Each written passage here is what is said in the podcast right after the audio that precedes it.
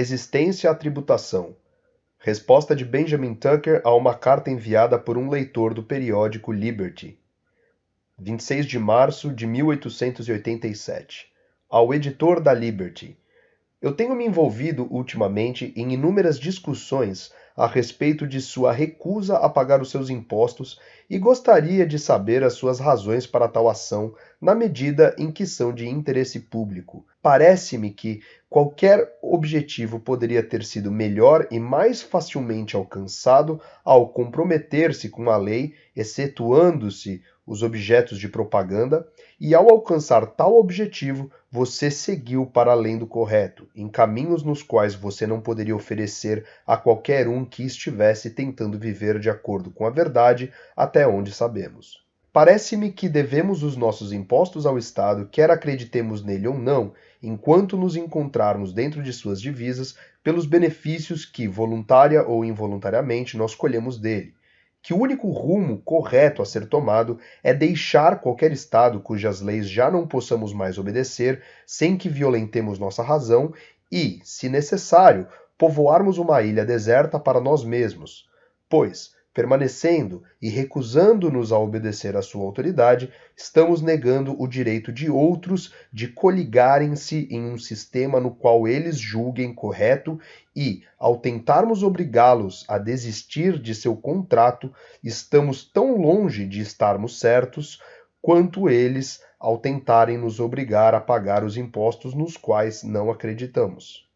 Penso que você negligencia a grande experiência da raça humana que resultou nos nossos governos atuais, quando você fomenta uma guerra contra eles e que comprometer-se com as circunstâncias existentes é tanto uma parte do direito quanto seguir nossa própria razão, pois o que existe é a indução da raça e contanto que nossas razões individuais não sejam todas concordantes, ela tem direito à sua parcela de consideração e aqueles que a deixam de fora o fazem, em certa medida, equivocadamente. Mesmo admitindo que o individualismo estrito é o objetivo final do desenvolvimento da raça, estou certo de que você está em um falso caminho quando tenta substituir violentamente o fim do desenvolvimento pelo seu começo, como sua negação enfática de toda a autoridade do governo existente implica. Penso que estes são os principais pontos de objeção e espero que perdoem a minha impertinência em abordar-vos, que não advém de qualquer curiosidade argumentativa ociosa, mas de uma genuína busca da verdade, se esta existir. E assim me aventurei a dirigir-me a você, pois você, pela sua ação, parece-me aceitar o ônus da prova em sua disputa com o existente. Sinceramente, Frederick A. C. Perrine. A crítica de Perrine é totalmente pertinente e do tipo que gosto de responder, embora neste caso as circunstâncias tenham atrasado o aparecimento de sua carta.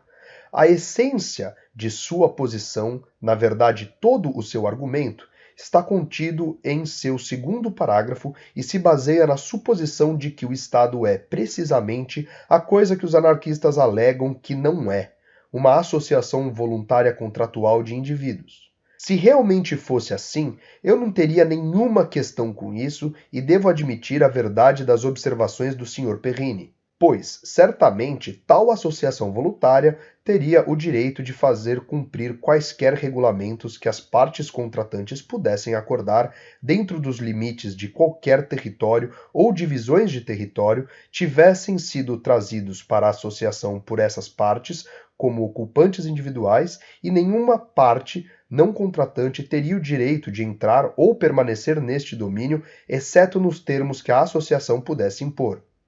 Mas, se em algum lugar entre essas divisões de território tivesse vivido, antes da formação da associação, algum indivíduo em sua propriedade que, por qualquer razão, sábia ou insensata, tivesse se recusado a formar a associação, as partes contratantes não teriam o direito de despejá-lo, compeli-lo a participar, fazê-lo pagar por quaisquer benefícios incidentais que ele possa obter pela proximidade da associação deles ou restringi-lo no exercício de qualquer direito anteriormente desfrutado para impedi-lo de colher tais benefícios.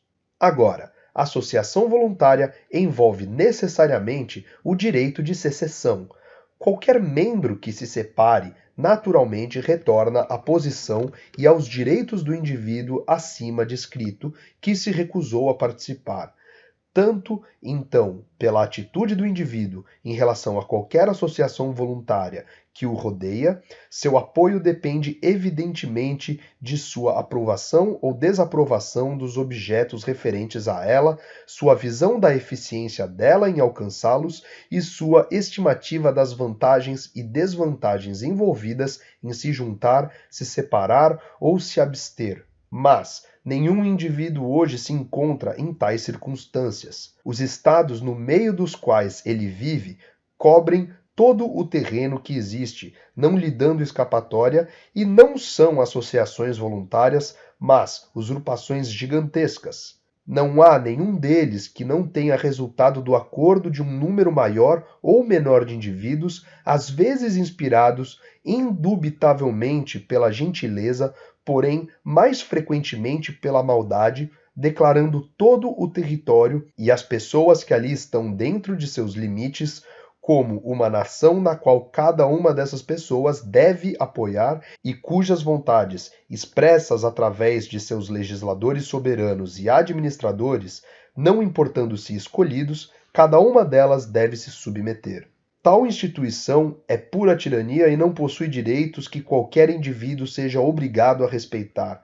Pelo contrário, todo indivíduo que entende seus direitos e valores, suas liberdades, fará o possível para derrubá-la. Acho que agora deve estar claro para o Sr. Perrine por que não me sinto obrigado a pagar impostos ou a emigrar. Se eu vou pagá-los ou não é outra questão, esta de conveniência. Meu objetivo ao me recusar tem sido, como o Sr. Perrine sugere, propagandismo, e ao receber sua carta, eu encontro evidência da adaptação de tal política para este fim. O propagandismo é o único catalisador para eu estimular a resistência individual isolada à tributação. Mas, por propagandismo, Deste e de muitos outros métodos, espero que por fim desenvolva-se uma organização de homens e mulheres que efetivamente, muito embora passivamente, resistirão à taxação não apenas pelo propagandismo, mas para ferir diretamente seus opressores. Esta é a dimensão da única substituição violenta de fim para começo, que eu posso me declarar culpado de advogar. E, se o fim puder ser melhor e mais facilmente obtido de qualquer outra forma, eu gostaria que este me fosse apresentado. A grande experiência da raça humana, a qual o Sr. Perrine acha que eu negligencio, é uma expressão muito imponente e, ao ouvi-la, alguém poderia se sentir motivado a deitar-se prostrado em submissão. Mas, na primeira oportunidade que tivermos de observar mais de perto, veremos que esta é apenas mais um daqueles spooks que Tak Kak, um escritor para o Liberty que devotou muito empenho em expor a filosofia do egoísmo, nos relata. Quase todos os males com os quais a humanidade foi afligida eram produtos dessa grande experiência da raça, e não estou ciente de que nenhum deles tenha sido abolido ao demonstrarmos desnecessária reverência aos mesmos. Nós nos curvaremos a ela quando precisarmos. Vamos nos comprometer com as circunstâncias existentes quando for necessário, mas em todos os outros momentos, seguiremos apenas a nossa razão e o nosso próprio prumo. Benjamin Tucker